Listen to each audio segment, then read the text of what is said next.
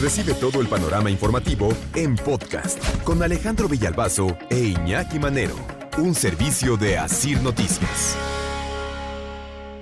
Y los culpables y los culpables de expulsar a los migrantes o de expulsar a los ciudadanos de sus países para que se conviertan en migrantes y los culpables del maltrato en los países de tránsito y los culpables de cerrarles las puertas en los países destino, ¿esos qué?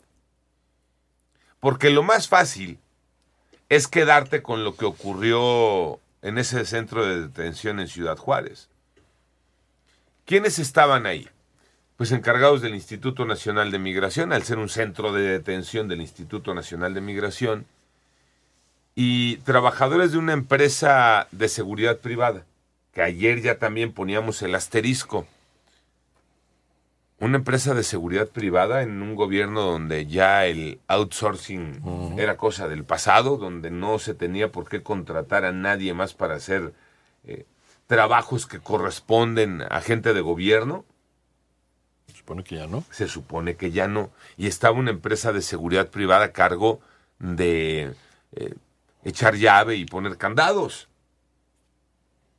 Y entonces serían ellos los, los directamente señalados como responsables. Y fue lo que ocurrió al final, y no va a pasar más allá, ¿eh? para que nadie se sienta desilusionado después, no va a pasar nada más allá, ni va a caer un grandote, ni va a renunciar eh, ninguno de los picudazos, ni, ni Guatemala lo va a cambiar en su política social, y digo Guatemala porque fue el que más muertos puso en esto, pero está El Salvador, Honduras, Nicaragua, Venezuela, México, Haití, Haití y todos los países que más expulsan ciudadanos porque no les generan las condiciones para alcanzar una mejor calidad de vida y entonces pues, la gente termina buscando el camino que los lleve hacia los Estados Unidos y que generalmente ese sueño es pesadilla.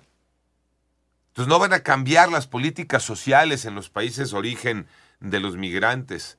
No van a cambiar las políticas públicas en México para que el trato sea distinto al migrante. No va a cambiar la política de Estados Unidos y a partir de ahora abrirá puertas y recibirá eh, a los que soliciten asilo. No, claro que no. Nada de eso va a pasar para que no llegue desilusión. Cuando mucho, a los ocho que ya mencionaron. Y en la conferencia entonces de ayer, les decía que estuvo Rosa Isela Rodríguez, la secretaria de Seguridad, y Sara Irene Herrerías, la fiscal de Derechos Humanos de la Fiscalía General de la República. En esa conferencia se habló de los ocho identificados al momento como los presuntos responsables de la muerte de los 39 migrantes. Ocho personas que forman parte del el Instituto Nacional de Migración y de la empresa de seguridad que estaba a cargo de ese lugar. Y también están buscando a un migrante que dicen sería el que empezó el fuego. Vamos a escuchar a Rosa Isela Rodríguez, la secretaria de Seguridad Ciudadana. Se tienen identificados inicialmente ocho personas probablemente responsables de los hechos. Dos agentes federales, un agente estatal de migración, así como cinco elementos de la empresa de seguridad privada, quienes ya están rindiendo sus declaraciones ministeriales correspondientes. Aquí a mí me quedan eh, lagunas, sin duda alguna. Y solo están identificados porque el canciller Marcelo Ebrard había dicho que ya había detenidos. ¿Se acuerdan que ayer lo comentábamos? Y ahora se habla de identificados los ocho probables responsables y se menciona quiénes serían. Incluso se dice que el migrante que inició el fuego de los que estaban detenidos también está identificado y localizable. Es decir, no hay un solo detenido. Manuel Hernández, buenos días, Manolo. Alex, muy buen para ti, para todo el auditorio. Exactamente, y es que ayer se solicitaron apenas cuatro órdenes de aprehensión. El día de hoy se van a solicitar las restantes. Es por esto que estos, eh, pues, ocho eh, mexicanos que estaban en la eh, estación migratoria, así como eh, el migrante, eh, pues solamente están eh, en calidad pues de, de testigos, han rendido ya declaraciones, pero todavía no se tiene la orden de aprehensión en su contra. Y es que las primeras investigaciones... Espérame tantito, mano, espérame. Ya rindieron primeras declaraciones en calidad de testigos, es decir, ¿sí están bajo resguardo de una autoridad, Manuel, o no? Sí están bajo resguardo, pero todavía no están, eh, por decirlo así, legalmente detenidos, ya que para eso se han solicitado las órdenes de aprehensión. Ok, ahora sí, ¿qué más, Manolo? Ah, pues las primeras investigaciones eh, y declaraciones de los testigos es que un grupo de migrantes comenzó a motinarse, juntaron varias colchonetas e iniciaron el fuego. Esto debido a que tenían miedo de ser deportados a sus países de origen. A pesar de ver el peligro en el que se encontraban los migrantes, pues nadie hizo absolutamente nada para salvarles la vida. Escuchemos a Sara Irene Herrerías, fiscal de Derechos Humanos de la Fiscalía General de la República. A las 8.30 horas de ese día, personas migrantes juntaron colchonetas y las apilaron de acuerdo con declaraciones de testigos presenciales y minutos después prendieron fuego a las colchonetas. De las declaraciones de los migrantes mencionan cómo estas eh, estaban protestando sobre algunas inconformidades. La investigación se realizará por el delito en inicio de homicidio doloso y daño en propiedad privada, aunque no se descarga la imputación de otros delitos. También se investiga la detención de los migrantes. Al parecer, esto respondería a petición de la ciudadanía al señalar que eran amenazados y amedrentados para darles dinero. Escuchemos de nueva cuenta a Rosicela Rodríguez. La información hasta el momento es de que hubo varias denuncias de vecinos de que un grupo de migrantes, no sabemos si este u otro, agredía a la gente pidiéndole, exigiéndole dinero en las calles, por lo que se determinó hacer un operativo y llevarlos a la estancia migratoria. Oye, Manuel, eh, y es que ya en este lugar de detención, después de este operativo que, de acuerdo con lo dicho de manera inicial, llevó a cabo el municipio de Juárez junto con el Instituto Nacional de Migración y que estas personas detenidas fueron llevadas a este centro de detención. Eh, ¿A quiénes sí llevaron ese centro de detención? A aquellos que no contaban con su permiso para transitar por México.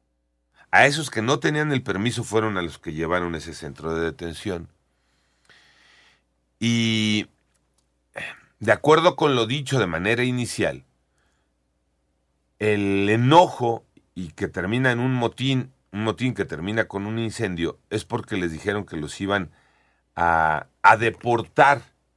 Pero también por ahí está la otra versión de que no necesariamente los iban a enviar a sus países de origen que los iban a, a regresar al sur de México, es decir, a, allá Tapachula, ¿no? Allá Chiapas, de donde cruzaron y pusieron este, por primera vez eh, el pie en México. Y que entonces era mayor el enojo de estos, eh, eh, de estas personas detenidas, porque decían, oye, a ver, nada más nos van a sacar de aquí para regresarnos al sur de México y vamos a hacer otra vez la travesía, ¿eh? Entonces, ¿como para qué? y que esto fue lo que provocó y generó toda la confusión, Manolo.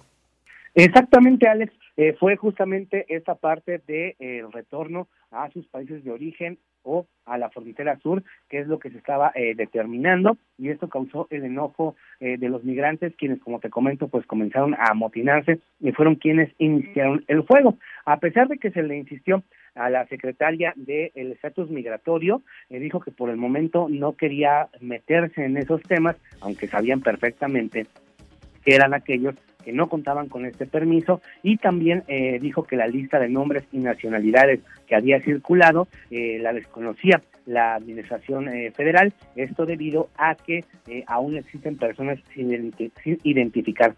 27 personas hospitalizadas. ¿Cómo están las cosas en los hospitales allá en Juárez, Manolo? Alex, pues 14 están siendo atendidos en el Instituto Mexicano del Seguro Social. Seis de ellos se encuentran graves y ocho delicados. En el Hospital General del Estado de Chihuahua están siendo atendidas 11 personas. Ahí, eh, pues todos se encuentran, 10 se encuentran graves y uno delicado. Mientras que hay dos personas internadas en el liste, los cuales se reportan como estables. Bien, y nada más para terminar de recapitular con el tema de posibles responsables. Ayer en conferencia se habló de ocho personas que serían las responsables, Manuel.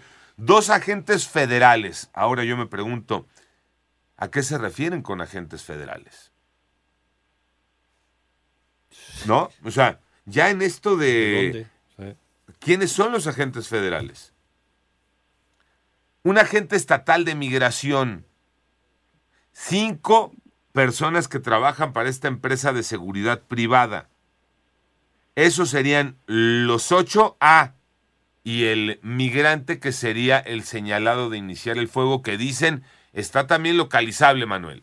Exactamente, Alex. Eh, incluso ya también eh, se giró una orden de aprehensión en contra de esta persona señalada como quien inició el fuego y también el motivo. Bien, reiterar, ¿los tienen, dicen, localizados o incluso ya rindiendo algún tipo de declaración en calidad de testigos, Manolo? Exactamente, en calidad de testigos, ayer se solicitaron cuatro órdenes de aprehensión, el día de hoy se van a solicitar eh, las que hacen falta y bueno, se complementarán en las próximas horas y son acusados del delito de homicidio doloso y daños en propiedad privada. Porque esa es la otra, ¿eh? Entre que están o declararon como testigos y entre que se giran las órdenes de aprehensión, la gente desaparece. Sí. Y a ver después en dónde los encuentran. Es la actualidad de lo que ha venido ocurriendo, de lo que hemos venido reportando con esta tragedia, la muerte de migrantes en este centro de detención allí en Ciudad eh, Juárez, en, eh, en Chihuahua. Panorama informativo.